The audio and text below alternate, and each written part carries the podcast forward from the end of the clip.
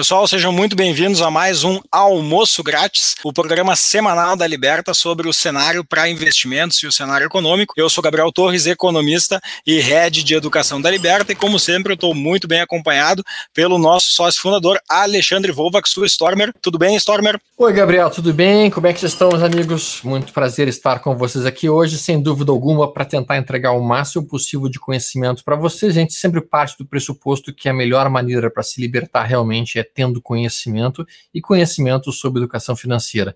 E por isso, justamente, hoje a gente tem uma excelente convidada, né, Gabriel? Exatamente, pessoal. Como vocês podem ver pela janela do Stormer, hoje o almoço grátis é um pouquinho diferente. A gente está fazendo ele gravado, porque a agenda nos permitia trazer, então, a nossa querida Ana Laura Magalhães. A Explica Ana. Tudo bem, Ana? Tudo bem, Gabriel. Tudo bem, Stormer. Posso chamar de é, Stormer? Sem dúvida alguma, Ana, por favor. muito obrigada pelo convite. Estou muito honrada em estar aqui com vocês hoje. Pessoal, sempre lembrando que o Almoço Grátis é um programa 100% educativo, a gente não faz nenhum tipo de recomendação de investimento, cada pessoa tem o seu perfil, tem a sua forma, tem os seus objetivos de vida, e para isso a gente deixa aqui na descrição um link para vocês falarem com os assessores da Liberta Investimentos, eles estão 100% disponíveis para falar com vocês por WhatsApp ou marcar uma call aí quando vocês tiverem tempo. Como vocês viram, né, o nosso, nosso papo hoje é com a Ana, e, Ana, a gente queria começar te fazendo uma pergunta, né? O, o, o cenário para investimentos ele está bem diferente se a gente pensar lá o investidor em 2016, quando ele montava o seu patrimônio, colocava o seu recurso no CDI e that's it, 1% ao mês, todo, todo garantido ali, renda fixa, fundo garantidor de crédito, a vida estava bem tranquila. Agora o cenário é bastante diferente. Então, a pergunta que a gente queria começar fazendo para ti é como que o pessoal está vendo, como que você está sentindo os investidores, o desafio que eles estão vendo de viver nesse cenário diferente, com juros super baixos e ter que descobrir uma nova forma de investir? Eu acho que essa pergunta ela vai muito mais, muito além dos, do que os novos investidores estão descobrindo, né? Porque a gente tem os investidores antigos também, na verdade, que precisam se readaptar a todo esse processo. Você falou sobre isso, mas a gente também tem um mercado muito extenso ainda para instruir e para alfabetizar financeiramente agora. Então, você trouxe um dado curioso, né? Que é essa redução de taxa de juros e o quanto isso obriga o brasileiro a melhorar ou a deslocar os investimentos que ele possui numa determinada classe de ativos para outro. E muita gente nem imaginava que ela tinha, de fato, um produto que poderia ser tão impactado pela redução da taxa de juros. E aí a gente não está falando só né, de renda fixa, mas principalmente daquele lugar onde as pessoas mais deixam dinheiro e não sabem que estão sendo mal remuneradas, que é a poupança. Então, hoje a gente fala muito, não, como assim? Você tem dinheiro na poupança? Pô, você precisa tirar seu dinheiro de lá. Mas falta explicar para as pessoas o porquê que é tão ruim ter esse investimento sendo tão mal remunerado, né? Hoje a gente passa por uma conjuntura onde de fato faz sentido a gente trabalhar todo esse deslocamento. Mas para aquele investidor que estava acostumado a um mercado diferente, ele precisa entender as razões da mudança dessa nova conjuntura. E é isso que a gente tenta fazer todos os dias, né? Trazendo essas informações aqui com vocês, com muito conteúdo via Instagram, via YouTube, enfim. O interessante é a gente aproximar a realidade do investidor final. O que, que pode fazer sentido? Para aquelas pessoas que já têm investimento há um tempo, ou mesmo para aquelas que estão querendo começar agora, a gente tem que ter uma humildade intelectual. A gente não sabe como começa. O que, que eu preciso fazer? Onde eu preciso ir? Como é que eu faço para melhorar minha carteira de investimentos? Posso buscar por uma assessoria? Pode. Hoje, aqui, inclusive, com a Liberta, a gente tem a oportunidade de estar falando com assessores, né? A gente tem aqui o Gabriel, que é economista, mas enfim, que consegue trazer para a gente, inclusive, uma possibilidade de auxílio gratuito na hora de nos ajudar a montar uma carteira de investimentos. Para finalizar esse ponto, assim, pra, só para não ficar muito em detalhes, então a gente tem que falar muito sobre taxa de juros, desde quando nasceu, e de moeda, e de real. O que, o que mais faz sentido para as pessoas entenderem nos vendo agora é o seguinte: o mercado financeiro do mundo está sempre em transformação. Não é aqui só. Todos os investidores do mundo todo precisam se readaptar com as conjunturas, se reequilibrarem dentro do que vai acontecendo, porque o mundo não é estático. Nada é. Então, com a evolução do próprio sistema financeiro, dos próprios produtos que o compõem, a gente precisa também fazer uma gestão ativa da nossa carteira de investimentos, do, das nossas próprias aplicações e assim sucessivamente. Aquilo que faz sentido para a gente investir hoje não é o que fazia sentido para a gente começar uma carteira no ano passado, que não é o que fazia sentido em 10 anos atrás e que provavelmente não vai fazer sentido daqui a algum tempo. Qual que é o segredo disso? Tentar ser sempre diversificado a ponto de conseguir maximizar rentabilidades para que a gente tenha também uma diminuição de risco quando a gente desconcentra as aplicações de uma coisa só. Hoje não faz sentido mesmo ter muita exposição em renda fixa, exatamente porque os juros caiu muito e essa remuneração acaba sendo impactada de forma negativa. Mas não dá para excluir uma reserva de emergência, por exemplo. Então a gente também não exclui toda a renda fixa nesse contexto. A gente só pode diminuí-la e conseguir também trabalhar uma outra forma, com uma outra parcela de capital, essa possibilidade de rentabilidade dentro de um outro pretexto. E aí vai muito também dos investidores que estão nos ouvindo agora terem um entendimento de, do que eles são nesse mercado, né? Mais conservadores, mais moderados, mais agressivos. E acho que a gente tem aqui, inclusive, pessoas, né, você mesmo, o próprio Stormer, que trabalham com isso e sabem no dia a dia o que é lidar com as pessoas que estão aprendendo também a se autoconhecer na evolução desse mercado financeiro, né? Eu acho que a Ana colocou um ponto muito importante, tá? E vários pontos importantes foram abordados uh, nessa, nessa preleção, como podemos assim dizer, né? Mas um ponto que eu queria destacar dentro, do, dentro de tudo que foi mencionado, a gente tem que ter isso bem nítido, é que realmente o mercado modificou-se dramaticamente, aqueles, aquelas rentabilidades que nós obtínhamos com muita facilidade numa renda fixa há dois, três anos atrás, de 1% ao mês, isso aí não é mais a realidade atual. E as pessoas estão sendo meio que obrigadas a entender um pouquinho mais onde colocar o seu dinheiro. Mas o ponto que eu gostei que a Ana mencionou é não é, não significa que a gente tem que pegar todo o nosso dinheiro e fugir da renda fixa e colocar, por exemplo, em day trade, que seria algo extremamente agressivo, tá? que seria algo extremamente perigoso, que seria algo extremamente, um, digamos assim, danoso para as reservas das pessoas. Uh, a gente tem que sim ter uma ponderação, a gente tem que estar trabalhando com uma parcimônia, ter parte do capital que vai ter como objetivo uma reserva de valor, outra parte do capital que vai ser uma reserva de emergência, e uma outra parte do capital que vai tentar buscar uma melhor rentabilidade para a gente. Quando a gente olha, por exemplo, investimentos lá na Europa, tá, e a gente vai olhar as taxas de juros e até mesmo os retornos que nós temos lá, imediatamente se percebe que renda fixa lá é algo que não se consegue investir de fato, né? assim como no próprio Estados Unidos.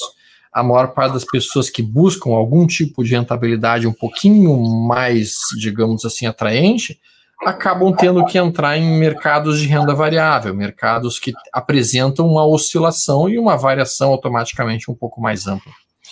Né?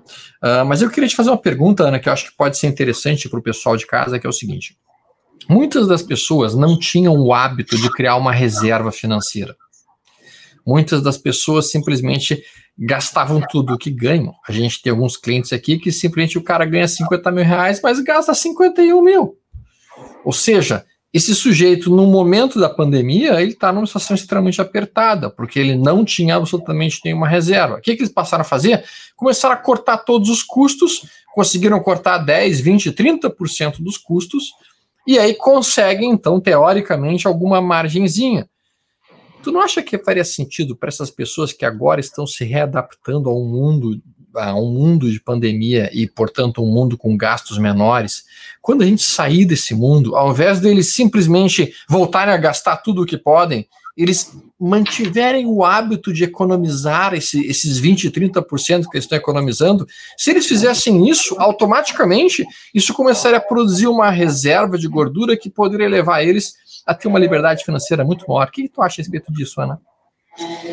Eu acho que você tem total razão, viu, Stormer? Porque antes até da gente falar do mundo de finanças, né, do universo financeiro, o mercado de investimentos, a gente precisa tratar essa concepção do brasileiro, que é muito errônea, na concepção do não posso gastar mais do que eu ganho. A gente tem muita dificuldade em manter um orçamento pessoal positivo. E esse é um pré-requisito para a gente conseguir investir. Eu não consigo investir se eu não tenho dinheiro que sobra para eu conseguir fazer isso. Então, existem algumas regrinhas que a gente até gosta de mencionar, né? Pô, começa a fingir que você recebe 20% a menos de salário do que o seu salário inteiro, que já vem líquido para sua conta, e já direciona esse recurso automaticamente para sua carteira de investimentos, porque isso pode te fazer falta lá na frente. Perfeito. Mas peraí, 20% é muito para mim. 10, 5%, 2%. Qualquer parcela, porque assim você nunca vai chegar num patamar onde você vai conseguir, de fato, maximizar o seu patrimônio para o longo prazo. E aí você fica totalmente restrito àquele presente. Dentro dessa concepção onde a gente tem muita dificuldade já, por natureza, o brasileiro ele não é instruído, a gente não é, não é, é ensinado dessa forma, a gente não aprende. Como que a gente aprende? Quando a gente, porventura, quer empreender. Se você vai empreender, você vai conseguir tentar salvar a sua empresa, mas nem sempre você faz isso com a sua vida financeira pessoal. Porque a sua empresa, você sabe que ela quebra se você gastar mais do que o que você vender. Porque não vai ter fonte de receita. Sim. Uhum. Você, na pessoa física, o que, que você faz? Entra no cheque especial, né? Entra no cartão de crédito e Sim. vai ter sempre pagar essa conta, que na verdade vai ser sempre sua e que você vai ter que honrar em algum momento, a não ser que você queira continuar pagando juros eternamente na sua vida. Ou seja, partindo do pressuposto onde a gente chega num equilíbrio pessoal, a gente pode encaminhar um restante de recurso, então. Exato. Até lá não tem como a gente chegar nesse ponto. E aí, muito menos, conseguir pelo menos ter uma reserva de emergência. Hoje, nesse cenário de pandemia, infelizmente, a gente tem muita gente que perde emprego, muita gente que não tem como ter uma fonte de receita e não consegue se reequilibrar porque não se organizou financeiramente para uma emergência, que é a razão de uma reserva de emergência. Vamos supor que não tivesse pandemia, mas de repente você precisou de um dinheiro urgente para ajudar alguém na sua família, uma conta de hospital, qualquer coisa que pode acontecer e você Sim. não tem rápido para resgatar. Então, Sim. tem que participar dessa construção de reserva de emergência também. Sabe Sim. o que eu gosto de dizer também, Stormer, para finalizar esse assunto até? A gente aprende muito errado a concepção de economizar, de poupar e de investir que são conceitos totalmente diferentes. Economizar tem que ser o primeiro passo. Eu preciso economizar na minha rotina. O que, que eu tenho de custo fixo hoje? Pô, eu recebo X, essa é a minha receita. Se eu, não, se eu não consigo incrementar minha receita, eu preciso dar um jeito de gastar menos do que que eu recebo. O que, que eu gasto? Eu pago. Vou, vou dar um exemplo aqui. Pode ser que seu gasto fixo seja um aluguel, uma conta de luz, é, uma conta de água, uma prestação de um carro, uma prestação de faculdade, tudo custo fixo na sua vida hoje. Sim. E o custo variável? É o quanto você gasta de dinheiro pedindo delivery, é o quanto você gasta de dinheiro comprando filme na Amazon Prime, é o quanto você mantém aquele estilo de vida, mas são custos que são discricionários, né? Você pode simplesmente abolir eles da sua vida. E existem também aquela questão de você conseguir sempre economizar dentro disso. Por quê? Porque se eu estou gastando mais do que o que eu recebo, eu preciso me organizar aqui para eu conseguir pelo menos gastar menos. Esse passo um de economizar não significa que você poupou o seu dinheiro, nem que você investiu. Por quê? A concepção de poupar, que é errado a gente falar diretamente para poupança, foi criado esse termo de poupança em cima do dinheiro poupado, mas a concepção de poupar é deixar de gastar dinheiro no presente para gastar esse dinheiro no futuro. Só que se você poupa esse dinheiro deixado parado na conta corrente, ou dentro de um cofre, embaixo do colchão dentro de casa, ele não rende nada. Ele vai ser sempre aquele dinheiro. E se você não prestar atenção na inflação, pode ser que aquele seu dinheiro comece a perder valor no tempo. Antigamente eu precisava de um real para comprar pão. Hoje eu preciso de três reais para comprar o mesmo pão. O pão encareceu ou meu dinheiro perdeu o poder de compra? É a inflação. Nesse ponto, a gente também tem que pensar: bom, eu passo, eu consegui economizar, eu poupei o meu dinheiro, mas eu ainda não investi ele. E você investe a partir do momento em que você o coloca em alguma coisa que gera uma rentabilidade para você, enquanto você não está preocupado com ele. Eu estou trabalhando, eu estou vivendo, eu estou viajando, eu estou empreendendo e o meu dinheiro está aplicado em alguma coisa que está fazendo sentido para mim. Mesmo que seja um pouquinho, mas está sendo investido de alguma forma. Ana, nessa linha que você estava falando, é, você comentou bastante sobre essa, é, é, essa, questão da gente aprender a usar melhor o dinheiro, né? Da gente fazer uh, os mesmos reais comprarem muito mais coisas a despeito do esforço do governo de fazer o real valer cada vez, cada vez menos. Mas é, nesse, nesse sentido, me parece, e, e quando eu converso com os meus amigos que ainda investem em bancos, ou com pessoas mais velhas que eu conheço que também ainda investem no, no modelo tradicional bancário, uh, a, a, principal pergunta que eles fazem é a seguinte: ah, o, o quanto mais eu consigo ganhar na corretora? E de fato, tem produtos melhores, é, é possível ter, por exemplo, se pegar a renda fixa, é, com a mesma, com a mesma, o mesmo tipo de produto é possível ter alguma rentabilidade maior, mas me parece que a principal vantagem de, de, de investir num especialista em investimentos é muito mais a diversificação que você tem, né? Você tem uh, produtos para basicamente todos os tipos de perfis de investidores e não só todos os tipos de perfis de investidores, uma variedade muito grande dos mesmos produtos. É, o, o, o Stormer, por exemplo, é um cara que tem um perfil super agressivo. Ele é um trader, ele gosta desse tipo de, de, de investimento, é o modelo de investimento dele, sem obviamente deixar de ter diversificação na carteira dele, porque ele não faz trade com toda a carteira dele. Eu sou uma pessoa muito mais moderada, meu perfil já é um pouco mais balanceado. Eu, eu tenho um pouco de conservador, mas eu também tenho um pouco de agressivo. É, me parece que essa é a principal diferença. É, é, não sei o que, que você acha disso, se, se você tem a mesma ideia, se você, pensa, se você acha que tem uma diferença adicional que eu não falei. Não, é, essa questão do autoconhecimento é muito importante, porque, de novo, né, a gente não aprende a investir em lugar nenhum. É só quando a gente, de repente, fala assim, tô com dinheiro sobrando aqui, acho que eu quero fazer uma aposta lá naquela ação da Petrobras. As pessoas acham que investir é apostar em alguma coisa, e na verdade existem fundamentos. Até o Stormer que é trader sabe que mesmo para trade, ele tem que ter um fundamento para fazer a posição que ele tem. Tem que ter uma razão para ele querer comprar aquela companhia, achando que vai ter alguma simetria de preço, que seja numa alta ou numa queda, para ele ter alguma rentabilidade naquilo que ele está fazendo. E por que eu tô falando isso? Porque as pessoas, quando elas querem investir, o que, que elas querem? Uma receita básica. Compra essa ação aqui que vai subir. Ponto. Elas não querem estudar, elas não querem ler, elas não querem entender, elas não querem saber o que a empresa faz. Então, o que, que o brasileiro pensa? Eu vou investir na Petrobras. Sabe por quê? Porque a Petrobras não vai quebrar de jeito nenhum. Aí eu te pergunto: você sabe o que a Petrobras faz? Ah, eu acho que não é petróleo. Sim, mas você sabe qual, quanto que é o lucro da empresa, você sabe quais são os custos fixos da companhia, você sabe se o balanço está positivo, você entende qual que é a dependência do preço do dólar para ela conseguir exportar essa matéria-prima, você sabia que a gente recompra um petróleo que a gente exporta, você entende tudo que faz parte dessa, dessa questão dessa companhia? Ou você minimamente e acha que pode fazer sentido você fazer uma compra aleatória hoje na sua carteira de investimentos? Não é assim que funciona. Dito isso, o que, que a gente faz? Não estuda, gosta de uma coisa pronta, não se prepara, vai no que os outros te falam. Nossa, estou ganhando muito dinheiro fazendo isso. Estou ganhando muito, tô ganhando muito dinheiro com essa ação. Você pode entrar no mesmo produto que a pessoa que te indicou num outro momento, onde aquele upside já passou, onde aquele produto não faz mais sentido. Quer dizer que o produto é ruim? Não. Só quer dizer que você entrou num momento onde já não está fazendo mais sentido dentro do que está acontecendo no cenário macroeconômico. E tem mais. Quando aquele produto age da forma como ele é, vamos supor que você entrou numa ação sem saber como ela funciona. E ela cai de preço, você então se descobre um conservador dentro do universo agressivo. Basicamente um peixe fora d'água. Não, eu não, eu não queria ter colocado meu dinheiro num produto onde eu perco dinheiro. Então não coloca num fundo, de, coloca num fundo de ação, não coloca numa ação, não coloca em ativos de renda variável.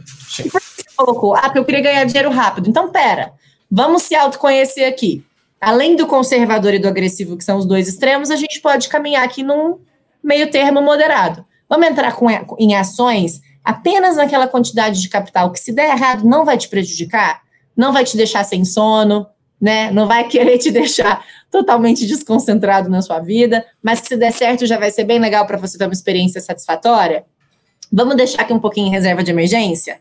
Vamos aproveitar que tem muita rentabilidade legal para você prestar atenção em câmbio, em commodity? Vamos olhar para um fundo multimercado?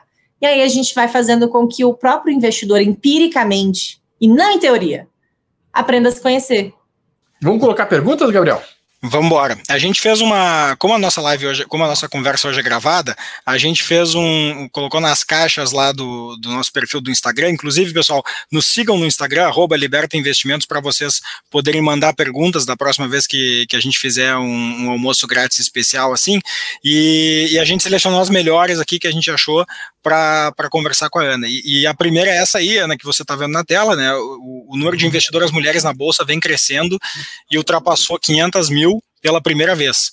E aí o pessoal está querendo entender um pouco mais esse novo movimento, trazendo mais mulheres para o mercado financeiro, já que historicamente esse foi um ambiente mais masculino. Felizmente, uh, isso, isso não está mais assim e a gente tem um, um, ambiente muito mais diverso hoje aqui no mercado. Só que antes de você comentar um pouquinho isso, Ana, vamos, vamos, deixa eu apimentar um pouco essa pergunta, que eu acho essa pergunta muito, muito assim, ela é interessante, mas ela está muito aberta. Dentro desse universo de novas pessoas que estão entrando na bolsa, que são as mulheres, você percebe você percebe uma forma diferente da mulher investir em relação ao homem?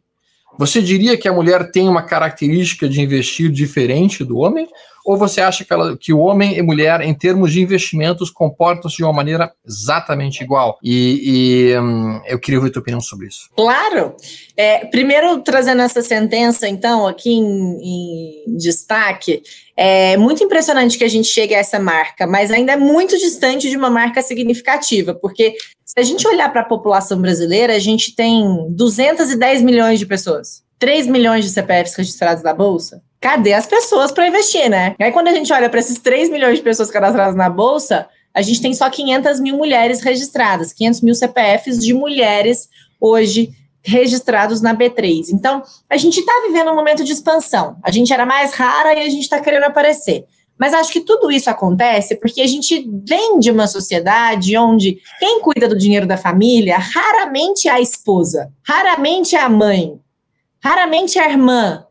É sempre o irmão, o pai, o filho mais velho, o marido. E a gente acaba delegando isso porque a gente, né, às vezes fica com outras funções, mas isso é toda uma construção da sociedade em cima de uma concepção patriarcal. Porque gente olhar para algumas informações relevantes, e aí já respondendo a pergunta do Stormer que, que quis dar uma apimentada no assunto, é, quando a gente olha para alguns estudos que mostram comportamento feminino e masculino em qualquer tipo de universo, mas já entrando nessa concepção de investimentos, as mulheres são mais cautelosas, o que nos faz, então, ter resultados melhores que os homens em alguns investimentos. A gente não entra em falsas promessas, a gente quer ver se aquilo faz sentido. Então a gente é mais hesitante, mais, mais atenta, né? Menos, menos adepta a risco. Então a gente acaba tendo essa diferença também de rentabilidade no longo prazo. E essa, esse grande gap, né, essa grande diferença entre número de CPFs masculinos e número de CPFs femininos vem muito também dessa concepção errada que a gente tem de que investimentos é difícil e de que investimentos é um assunto masculinizado. Tem um estudo super legal é, do Financial Times que mostra que a partir da terceira série as meninas já se consideram piores que os meninos em matemática. Por é. quê? Né? Por que, que a é. gente coloca nesse ponto?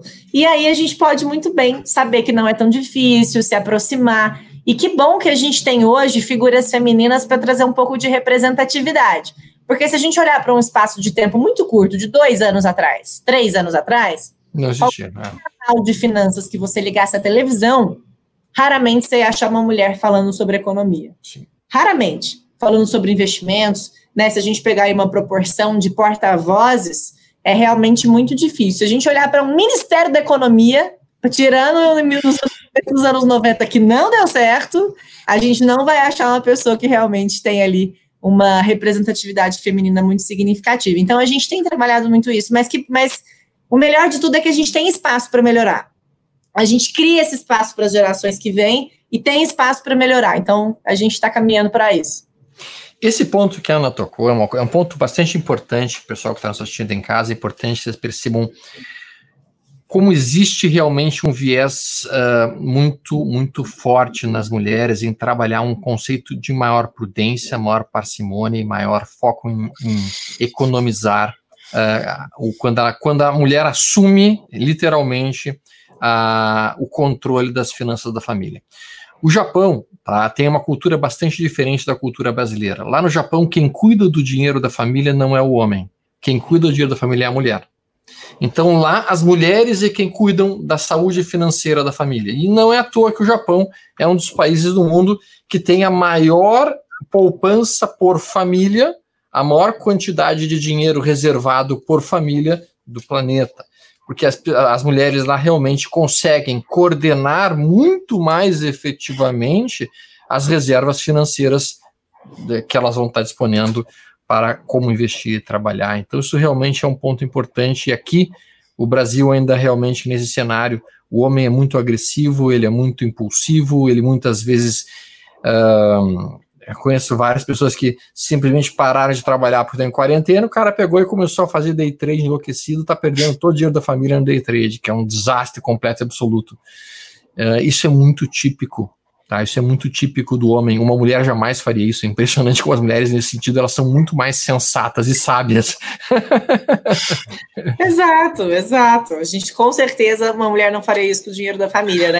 A gente que querer entender mais. Não, peraí, mas quais são os riscos envolvidos em tudo isso? Isso. Então, vocês que estão trabalhando, inclusive, diretamente com pessoas hoje, né? Porque eu acabo ficando um pouco mais longe desse contato final.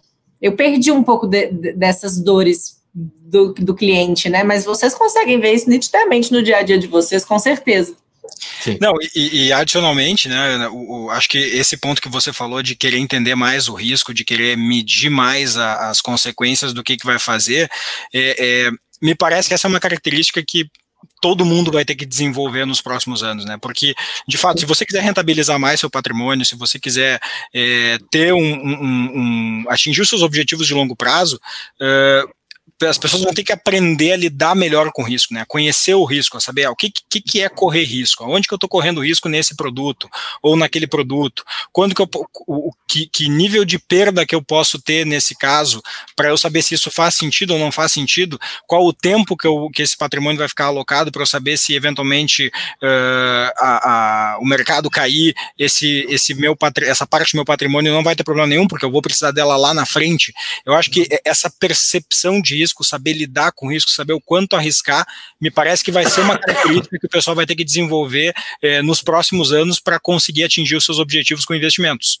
É, deixa eu ir para uma próxima pergunta aqui, o pessoal vai colocar aí na tela, e aí, aí indo para um, um, um produto específico, para um ponto específico, o, o, tem, um, tem um pessoal que mandou uma pergunta aí sobre fundos imobiliários, ele, a pergunta basicamente é saber se tem, se capital baixo dá para começar com, com um fundo imobiliário, ou se é uma coisa que você tem que ter uma certa robustez de, de carteira para você, então, fazer um investimento.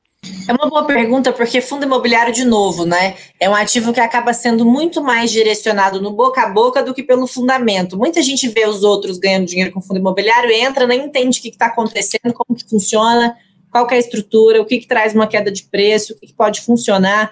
E a gente teve um cenário muito favorável para esse deslocamento de investimento para fundo imobiliário com a redução de taxa de juros, né?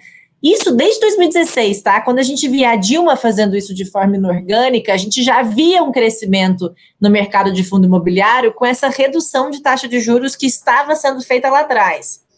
Se a gente pegar, né, agora toda essa, essa concepção de juros baixos, com fundamentos, com controle inflacionário e com toda, todo esse aparato macroeconômico que a gente tem hoje, teoricamente estaria fazendo sentido a gente investir em fundo imobiliário, certo? Mas a gente também vive um momento de pandemia, o que traz, ao mesmo tempo, um problema muito importante para a gente ter em consideração. Por exemplo, eu trabalho na XP. A XP está de home office até o final do ano. E agora? Como é que faz para o prédio, que é um fundo imobiliário da XP, para conseguir ter uma rentabilidade legal em cima daquela empresa? Existe também uma evolução nesse processo né, de fundos imobiliários, de lajes corporativas, que, na minha opinião, vai ter que passar por uma transformação. Eu não acho que todas as empresas do mundo vão chegar num momento onde não vai ter mais nenhum tipo de escritório para elas. Mas eu acredito que a gente vai trabalhar com espaços um pouco mais enxutos, com uma rotatividade entre as mesas, e que possa ter mais empresas naquele mesmo espaço que antes era ocupado por uma empresa, uma empresa só. Agora, uma pessoa que entrou numa cota de fundo imobiliário no começo do ano ou no final do ano passado, ela está vendo uma, uma rentabilidade em queda muito alta. Isso quer dizer que o fundo imobiliário vai deixar de existir, que ela nunca mais vai recuperar aquele dinheiro? Não. Só quer dizer que existem ciclos econômicos e que ciclos imobiliários eles são até na vida real diferentes, né? Vamos supor, você quer comprar um apartamento, um terreno até valorizar aquele terreno ou aquele apartamento quando você compra numa área que está em expansão, pode demorar 10, 15 anos. Eu não estou falando uma coisa muito absurda, é a verdade. E aí, quando você compra algum ativo imobiliário, mas no setor financeiro, lembre-se que ele vai ser lastreado na economia real. Então, a gente vai ter que esperar esse ciclo também acontecer. Para quem gosta de fundo imobiliário, eu acho que é um excelente produto. assim como os outros produtos de renda variável, teve uma queda muito grande nesse cenário que a gente está vivendo hoje, de pandemia, as pessoas não conseguem produzir, não tem, não tem trabalho, você não, você não tem trabalho, não tem fonte de renda, você não tem fonte de renda, você não consegue gastar, você não consegue consumir, e a gente está num choque simultâneo de oferta e demanda aqui hoje. Não quer dizer que a gente vai viver isso para sempre, mas quer dizer que a gente está sendo impactado. Agora, do mesmo jeito que as lajes corporativas e fundos imobiliários de shopping estão sendo totalmente impactados de forma negativa, fundo imobiliário de, de logística está bombando. Porque você tem as empresas que agora precisam entregar os produtos delivery no Brasil inteiro, né? Sei lá em quanto tempo, assim. Então, Magazine Luiza, ah, compre hoje, você recebe seu produto em até cinco dias na sua casa. Não sei se é assim que funciona a campanha, mas esse produto tem que estar estocado em algum lugar. Então, a gente vê mais resiliência nesse setor, por exemplo, que era um setor que poucas pessoas prestavam atenção. Então, cada um tem seu fundamento, né? Mas mesmo assim, vale a pena entrar em fundos imobiliários, sem querer dar uma recomendação, tá? Eu acho só, deixando claro de forma educativa, que faz sentido para quem gosta e tem perfil para exposição de renda variável, analisar alguns papéis e se posicionar a longo prazo dentro de uma estratégia que faça sentido para sua carteira. Claro. O, até o Stoller fez uma, uma conversa com o pessoal da, da 20 esses dias sobre fundos imobiliários, diversas tipologias diferentes, né, Alexandre? Uma sobre shoppings e outra sobre, sobre fundos em, em, em geral, na, inclusive a gente deixou na nossa playlist, né? Exatamente, é um dos capítulos anteriores do Almoço Grátis que a gente falou sobre fundos imobiliários de shoppings, fundos imobiliários de lajes corporativas, como é que eles seriam impactados pela questão da pandemia. Eu acho que a Ana tocou um ponto muito importante, a gente tem que ter sempre em mente o seguinte, tá? Uh, fundo imobiliário, tu não vai pegar o teu dinheiro e comprar um único fundo, não se faz isso nunca. Uma das formas de se, de, de se diminuir o risco é diversificar, ou seja, uma pessoa que vai trabalhar com fundos imobiliários tem que comprar um pouquinho de fundo, vamos lá, um pouquinho de fundo logístico, um pouquinho de fundo de fundo, um pouquinho de fundo de laje, um pouquinho de. Ou seja, montar uma carteira de fundos em diversos setores. Assim como a gente faz com ações, ninguém vai pegar todo o dinheiro e colocar numa única empresa, porque seria absolutamente uma excessiva volatilidade, um risco muito enorme para colocar dentro de uma posição. Então, o que se faz? Se diversifica. E a diversificação, então, é uma das formas de mitigar o risco. É claro, quando tu começa com um valor menor, tu não vai ter aquele retorno instantâneo e brutal. Aí você vai começar realmente com proventos que vão ser bem pequenos, mês a mês, mas que com o passar do tempo vão crescendo e vão aumentando. Essa que é a ideia quando a gente começa pequeno. Sempre digo que a viagem mais longa começa com o primeiro passo. Né? Então, a gente, se a gente vai esperar para ter uma fortuna para daí poder começar a investir no fundo imobiliário, então, amigo, nunca você vai ter, porque não é assim que a gente começa a ter uma fortuna, a gente começa a ter uma fortuna começando a investir aos pouquinhos, de forma pequena. E, e, até falando dessa, dessa categoria de, de ativos, né, uh, eu tenho conversado, conversei bastante com, com, com o Heraldo de Paola, numa, também num dos últimos almoços grátis, a gente falou sobre fundos imobiliários nos Estados Unidos, e, e a diversidade de fundos imobiliários que eles têm lá é, é, é, é incrível, assim, você tem fundo imobiliário de data center, você tem fundo imobiliário de torre de comunicação, Presídio. você tem você tem fundo imobiliário de presídio, você tem fundos imobiliários das mais variadas coisas, né? E, e, e acho que num, num, num mundo onde estar interconectado, ter capacidade de processamento, ter capacidade de comunicação, ter capacidade de entrega mais rápida em diversos lugares, como a, como a Ana falou, acaba que talvez as tipologias que hoje sejam as principais tipologias dos fundos imobiliários, elas deixem de ser as principais tipologias. Talvez dentro dessas tipologias, shopping centers, por exemplo, talvez o que faça sentido sejam aqueles shopping centers mais icônicos, aquelas grandes experiências que os clientes têm. E, e, e aí se abre espaço para outras, outras coisas também, né? Então vamos, vamos para a próxima aí, pessoal. Pode, pode, pode botar a próxima pergunta que a gente recebeu lá do Instagram. Essa, essa, é, é, essa é batida, assim, essa vem, vem sempre, o pessoal adora perguntar. Principais diferenças entre investir através de uma corretora ou pelos bancos?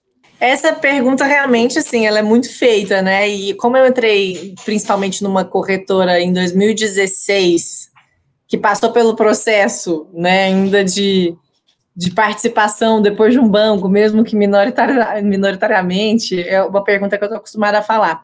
Mas, é, enfim, a gente tem hoje as instituições financeiras bancárias, que são as mais comuns, que você vai ter aqueles produtos que geralmente são oferecidos pelos próprios bancos, os produtos que eles emitem, aqueles que eles têm interesse em, em demonstrar né, para os seus clientes, e tem também aquelas corretoras que, de forma independente, conseguem trazer produtos diversos, de diversos emissores de fato. E hoje Infelizmente, né, ou felizmente, falando de todo essa, esse processo de evolução, até das plataformas de produtos, os bancos já conseguem oferecer produtos de lugares onde eles não ofereciam antes, com essa concepção de evoluir esse processo de produtos financeiros. Eu posso te oferecer agora um fundo de uma asset independente na minha carteira, né, no meu portfólio de produtos, mesmo que não seja um produto que eu emita. Mas hoje, no final do dia, a grande diferença está na estratégia de atendimento, na proximidade, no tipo de entrega que você faz, naquela, naquele entendimento de que existe uma carteira completa no seu cliente. O assessor de uma corretora ele tem maior interesse em ver o cliente final feliz do que um próprio gerente de banco que tem que cumprir com alguns outros pré-requisitos, né? Então, existe também esse alinhamento de interesses. Você veja, vocês aqui, né, que são hoje da Liberta, como você consegue manter um cliente dentro da sua carteira de investimentos? Só se ele ficar satisfeito. Não tem como ele ficar satisfeito se você não entregar produtos bons. E você vai entregar produtos bons, já que vai fazer sentido você priorizar o interesse do seu cliente em realmente ter uma rentabilidade positiva. É isso que vai acabar sendo fazendo sentido no longo prazo, né? Perfeito. Eu, eu, acho que esse é um grande ponto, né? Inclusive, a gente tem visto bastante dessa discussão sobre conflito de interesses, né? Sobre como, como as diferentes formas de, de atendimento geram uh, uma gera um conflito de interesses brutal, onde muitas vezes a especialidade do cara é crédito, né? Não é não é dar diferentes ferramentas de investimentos que, que os assessores uh, da Liberta que estão disponíveis no link aqui na descrição que o pessoal pode clicar para ir para lá podem dar. Uh, mas eu acho que esse é um grande ponto, né? O, o Alexandre conhece isso melhor ainda porque já está há anos e anos no mercado. Acho que tem uma diferença qualitativa de atendimento muito grande, né, Alexandre, entre, entre o que a gente via lá atrás, quando, quando você começou, e o que a gente vê hoje. Sim, uh, basicamente eu acho que a Ana conseguiu pontuar muito bem as principais diferenças que existem entre investir através de uma corretora e investir através de um banco. Uh, e eu acho que sem dúvida alguma Uh, quando se tem um atendimento mais personalizado e tem um atendimento que tem como objetivo principal que o cliente tenha a melhor rentabilidade possível, tá? Porque isso que vai fazer com que o cliente esteja satisfeito, esteja querendo inclusive indicar a corretora para os seus amigos, tá? Isso faz toda a diferença. E quando a gente pega, e aí é importante que a gente tenha em mente, e aí vem muito da educação financeira que também foi mencionada anteriormente, às vezes a diferença é de 0,1% de rentabilidade entre um determinado investimento alocado num banco e um mesmo investimento numa mesma classe de risco alocada numa corretora pode, dependendo do montante do que está sendo investido, representar simplesmente pagar um IPTU, pagar um IPVA, pagar uma conta ou até mesmo ter uma rentabilidade estratosfericamente maior num prazo de 5, 10 ou 15 anos se nós considerarmos o conceito de juros compostos. Então, o fato é que às vezes o cara pensa assim: ah, mas eu não vou sair aqui do banco XYZ que eu tô, porque se eu for sair, eu vou conseguir só mais 0,1% lá na, no, no outro local. Sim, mas esse 0,1% às vezes pode simplesmente significar, cara, isso aí vai te pagar o teu IPTU do ano. Isso aí vai te pagar daqui a pouco a faculdade do filho daqui a 10 anos essa pequena diferença de 0,1%.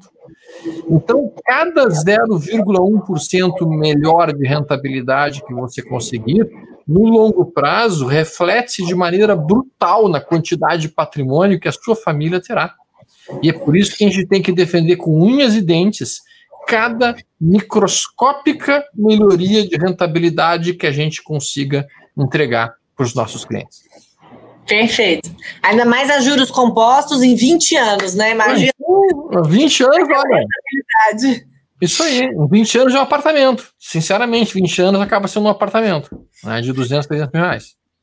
Eu estava conversando com, com os assessores da Liberta aqui esses dias e, e aí o pessoal estava tava falando assim, olha, eu acho que a forma que eu mais consigo mostrar para o cliente o quão é importante começar, mesmo que ele comece com um pouquinho, né? Mesmo, cara, tem um pouquinho aqui, uh, sei lá, ganhei um, um, uma, uma ação, tem um FGTS, sobrou um recurso de uma economia que a gente tem, vendi meu carro, o que quer que seja.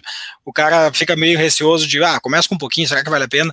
E aí o, o, melhor ponto é quando eles mostram formas diferentes, né? Quanto que você teria de patrimônio no final de 20 anos, de 25 anos, se você começar com esse pouquinho agora e tiver uma boa taxa de rentabilidade com um tempo bem grande de investimento, do que se você resolver começar com uma montanha de dinheiro lá na frente, você acaba mesmo tendo um, um recurso às vezes 10 vezes maior, você, você não chega naquele limite de patrimônio que você gostaria de chegar, você acaba tendo que, tendo que achar uma outra forma de, de buscar essa, esse objetivo, porque começar cedo no final do dia faz muita diferença. Só que assim, o desafio que a gente tem, e aí essa é uma pergunta que eu já vou largar para Ana, é o seguinte: o brasileiro classicamente é um cara de curtir seu prazo. A mentalidade do brasileiro nunca foi de 10 anos, ou de 15 anos, ou de 20 anos. A mentalidade do brasileiro é como é que eu faço para ganhar dinheiro e ficar rico mês que vem. E aí, Ana, como é que a gente consegue uh,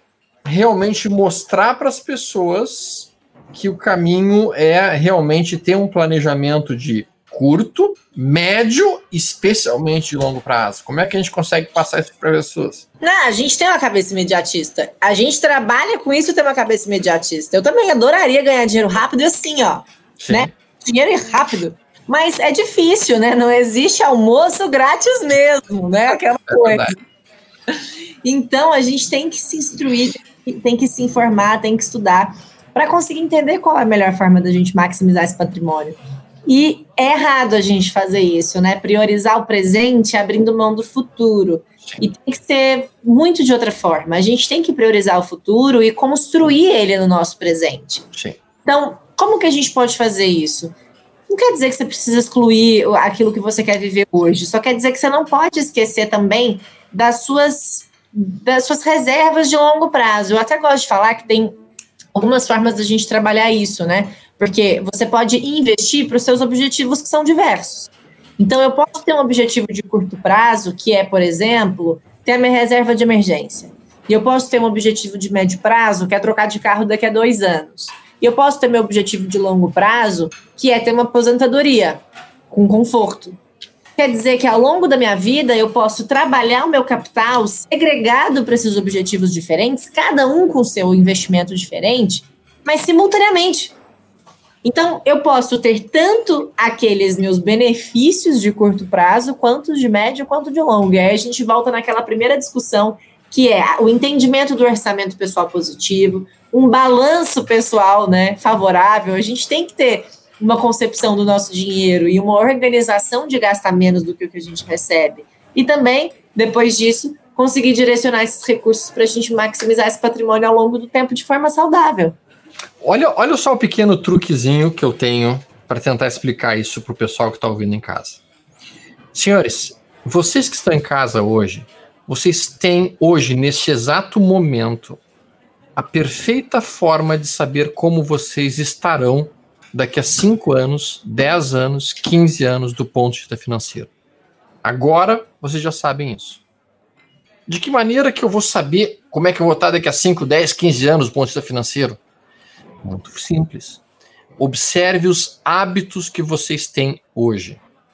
Hábitos. Os hábitos que nós temos no dia de hoje constroem o nosso futuro. Vou dar um exemplo. Digamos que com o meu hábito seja eu comer um monte de açúcar, não fazer nenhum tipo de exercício, um monte de porcaria, me alimentar extremamente mal e não cuidar da minha saúde, não fazer nenhuma atividade completamente sedentária. Como é que eu vou estar daqui a 10, 15 anos? Eu vou estar acima do peso, provavelmente com problemas cardíacos, muito provavelmente com diabetes, com pressão alta. Os meus hábitos de hoje me levaram a uma saúde péssima daqui a 5, 10 anos. Então, se vocês não têm o hábito hoje de guardar dinheiro, se vocês não têm o hábito de investir dinheiro, se vocês não têm o hábito de cuidar do dinheiro de vocês, como os senhores estarão daqui a 5, 10 ou 15 anos? Vocês estarão com diabetes na sua carteira, provavelmente, vocês estarão com uma pressão alta na sua carteira, e vocês estarão literalmente vendendo o almoço para pagar o jantar. E a gente não quer que isso aconteça com as pessoas. E por isso que vocês têm que olhar os hábitos que vocês têm neste minuto, neste dia a dia de hoje. E é isso que as pessoas às vezes esquecem, porque como elas estão muito imediatistas, elas não percebem que tudo que elas fazem no dia a dia refletem no longo prazo e inclusive refletem na forma de juros compostos, né? Ana? Perfeito. Acho que é exatamente isso. Exatamente. Alexandre, deixa eu pegar esse teu, essa tua provocação aí e fazer uma pergunta para vocês dois. É, se vocês tivessem que dizer uma ou duas características, quais são aquelas que toda pessoa que está nos assistindo agora, que está começando a investir ou que já começou, mas assim, a, ainda não tem uma jornada de investimentos. Quais são essas características que essa pessoa vai ter que desenvolver daqui para frente para conseguir rentabilizar melhor o seu patrimônio? O que, que vocês diriam? Ó, oh, o Stormer é trader, eu sou holder, tá? Pode ser que a gente tenha estratégias diferentes, mas eu vou deixar ele começar. Bom, eu acho que a primeira estratégia, sendo muito franco, é passe a comprar ativos todos os meses e vender passivos. Tá? Ou seja, o que, é ativo? Ativo é tudo aquilo que tu compra e no final do, e no final do mês, no mês que vem, te traz mais dinheiro, te traz retorno financeiro, te traz um fluxo de caixa positivo. O que, que é um passivo? É tudo que tu compra e no mês que vem tu tem mais dívida. Então, por exemplo, um, um celular de última linha é um passivo. Uma casa na praia é um passivo. Um carro é um passivo.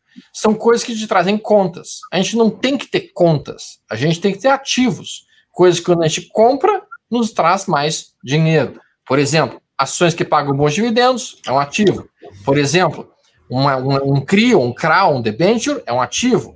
Por exemplo, Fundos imobiliários são um tipo de ativo. Então, adquiram o hábito de todos os meses, pelo menos, comprar um pouquinho de ativos. Isso já vai torná-los muito mais saudáveis do ponto de vista financeiro. E aí é óbvio, façam isso de uma maneira diversificada. Não coloquem todos os ovos numa única cesta. Tem um excelente livro sobre isso, né? Que já falou várias e várias vezes, que todo mundo até comenta muitas e muitas vezes sobre esse livro, e, e, e, que a, a ideia é justamente não concentrar tudo em uma única em uma única uh, atividade econômica. Tá? Eu acho que seriam os principais, o principal conselho para quem está bem no iníciozinho aprendendo as coisas. Né? Perfeito. Eu complementaria apenas com a necessidade da gente se manter informado, né? Como eu falei aqui no começo, existe uma mutação constante no mercado existe uma mutação, inclusive nos produtos financeiros ao longo do tempo. Não é comum, mas acontece. Então, quanto mais a gente se informa, mais bem a gente toma uma decisão sobre qualquer aspecto. Pode ser pessoal, pode ser de trabalho, pode ser de empreendedorismo e pode ser de investimentos. Desde que você entenda todas as características envolvidas naquele processo e tudo aquilo que você pode adquirir ao longo do tempo e não aceitar a opinião dos outros em relação ao que fazer com seu dinheiro, né? Não é outra pessoa que tem que decidir para você. Tudo bem você ter uma opinião de uma pessoa para te ajudar a construir o seu ponto de vista. Até aí tudo bem. Mas não delegar isso para alguém a ponto de você nunca entender o que está acontecendo com o seu dinheiro. Então, eu, a minha informação inicial seria, além de tudo isso que o Stormer disse, ter essa concepção de se manter sempre informado e tomar as rédeas desse seu próprio investimento. Uma outra característica que eu acho que faça sentido é escolher bons produtos. E por mais que pareça básico falar isso, muita gente não escolhe bons produtos porque aceitam falsas promessas de altas rentabilidades no curto prazo. Sim. Então caem em falcatruas, em pirâmides, em coisas que não fazem sentido. Isso não existe mesmo, tá? É um processo, existe um passo, um passo depois do outro, né? Uma caminhada para a gente construir aí o seu, a sua carteira, o seu portfólio de forma saudável. Então, não caiam em falsas promessas e, e sejam bem informados, até porque um vai ser consequência do outro. Exato. Exato. Então tá, pessoal, é, como vocês viram, a, a, essa necessidade aí de informação que a Ana citou é, é, muito grande e tem bastante, bastante informação gratuita hoje em dia nas principais plataformas. A gente aqui tem o almoço grátis, que é grátis para vocês, e para ele continuar assim, a gente pede que vocês continuem nos seguindo, nos se inscrevendo no canal e compartilhando todo o nosso material. Tem um monte de conteúdo gratuito lá na plataforma da XP disponível para vocês começarem a aprender. Também vocês podem seguir o Stormer e a Ana no, no Instagram, o, o a página da Ana é arroba explicana, explica Ana, vocês podem seguir ela por lá, vai ter bastante conteúdo e podem nos seguir aqui no Almoço Grátis. Como sempre, foi, um, foi um grande, uma grande conversa com vocês, muito obrigado pela audiência e a gente se vê semana que vem. Um grande abraço. Obrigada, gente, obrigada pelo convite. Tchau, pessoal. Ana, obrigado por ter vindo.